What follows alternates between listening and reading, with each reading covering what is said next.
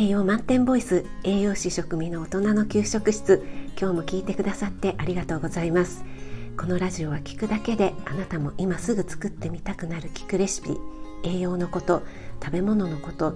すぐに役立つミニ知識をなるべく分かりやすく配信しているのでぜひフォローしていただけると嬉しいです。YouTube、インスタ、Twitter もやってますのでそちらの方もよろしくお願いします。はい、えー、昨日はナース幸子さんとの初コラボライブにお越しいただきありがとうございました、えー、たくさんの方に来ていただきまして、えー、とっても嬉しかったです。ご都合がつかずにお越しいただけなかった方もアーカイブ残してありますので聞いていただけると嬉しいです。えさんからはナースという職業ならではのあるある話裏話、えー、感動するお話などなどですね貴重なお話をたくさんいただけまして私ももう驚きの連続で興味津々で聞かせていただきました。まだまだお聞きしたいことがたくさんあったので、えー、きっとねいっぱい引き出しを持っていらっしゃる方だと思うので是非またコラボライブさせていただきたいと思っています。えー、今日はライブ中そして今朝のコメントでいただいたご質問と私の栄養士の体験を少しお話ししたいと思います。昨夜のライブ中でですね水菜はどうやって食べたらいいんでしょうかっていうご質問を、えー、みかんちゃんからいただきましたみかんちゃんありがとうございました、えー、生でサラダとして食べるんだったらオイル系のオイル系のドレッシングが合いますよ、えー、または、え加熱する場合は豚しゃぶの時に水菜も一緒にさっと茹でて豚肉で水菜を巻いて食べても美味しいですよっていうようなお話をさせていただきいただきました、えポン酢なんかでね食べると美味しいですよね。その他に水菜は鶏肉とね結構相性がいいので水菜水菜を生のままお皿に敷いて、えー、鶏肉の照り焼きとかをですね乗せて水菜と一緒に食べていただくと水菜には何も味付けしていなくても、えー、照り焼きのタレとね、えー、そのこってりした味で一緒に食べられるので、えー、そういったのもおすすめです。あとは水菜と鶏肉のスープですね。これは和風のかつおだしでも洋風のコンソメや鶏ガラスープの素でもどちらでもねとっても合います保育園の子供にもねこのスープはとっても人気がありましたえ水菜はあまり煮ない方が美味しいので最後に入れてシャキシャキ感を残すと、えとっても美味しくできるのでご参考にしていただければと思います。はい、そしてもう一つ今日の朝配信でかぼちゃのお話をしたんですが、えピアノさんから「かぼちゃは丸のままだと切るのが大変ですよね」っていうコメントをいただきました、えピアノさんいつもありがとうございます、え本当にねおっしゃる通りで丸のままのかぼちゃは切りにくいし、えー、最初にどこに包丁を入れたらいいのかわからなくて怖いですよね、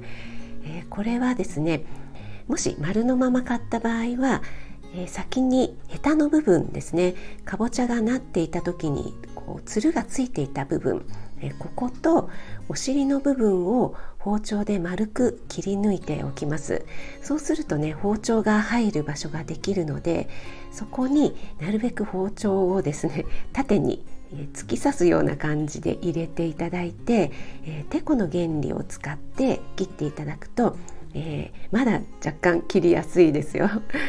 でこれはですね私の過去のインスタに動画を上げています。ちょっとね短くて分かりにくいんですがリンクを貼っておきますのでよかったら見てみてください。はい、そしてかぼちゃで思い思い出したんですが給食でですねかぼちゃメニューの時はもういつも指に豆ができていましたね。また給食だと切る量が多いですからね、えー、給食で切りたくないものナンバーワンを争うのがかぼちゃかごぼうですかね。で昨夜の栄養士あるあるで厨房の調理師さんを敵に回したら終わりっていうね お話を少ししたんですがじゃあどうやって調理師さんと円滑に仕事を進めていくかについてなんですが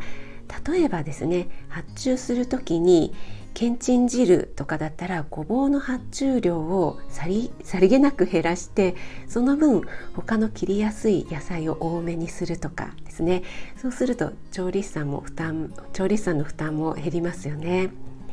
でまた自分が調理に入る時にはかぼちゃごぼうなどがもしあったら率先して「私ごぼう切ります」って 言います。で私はね毎日入るわけではないので切るのが大変なものを率先してやることで調理師さんがねいつも大変なんだなということも分かりますし少しはね印象が良くなるかなっていう感じですね。で逆にたまにしか調理に入らないのにそこでね仕事を選んだりあの楽なのをねチョイスしてしまうとそういうところってね本当にすごく見られてるんですよね。なのであの栄養士さんはさたまにしか入らないのに仕事を選んでるよねなんてね いう声もちらほらなきにしもあらずなので、えー、そこはですね可能な限り率先して大変な仕事をするえー、掃除やお皿の洗浄とかもですね、えー、そういうギブをするっていうのはあの仕事の人間関係を円滑にするポイントだなと学びました。でそうするとね今度ちょっと手間のかかるメニューを入れたいなっていう時も「職味さんこのメニュー入れたいんでしょ？じゃあいいよ」って、ね、ちょっとね言ってもらいやすいっていうのがあるんですよね。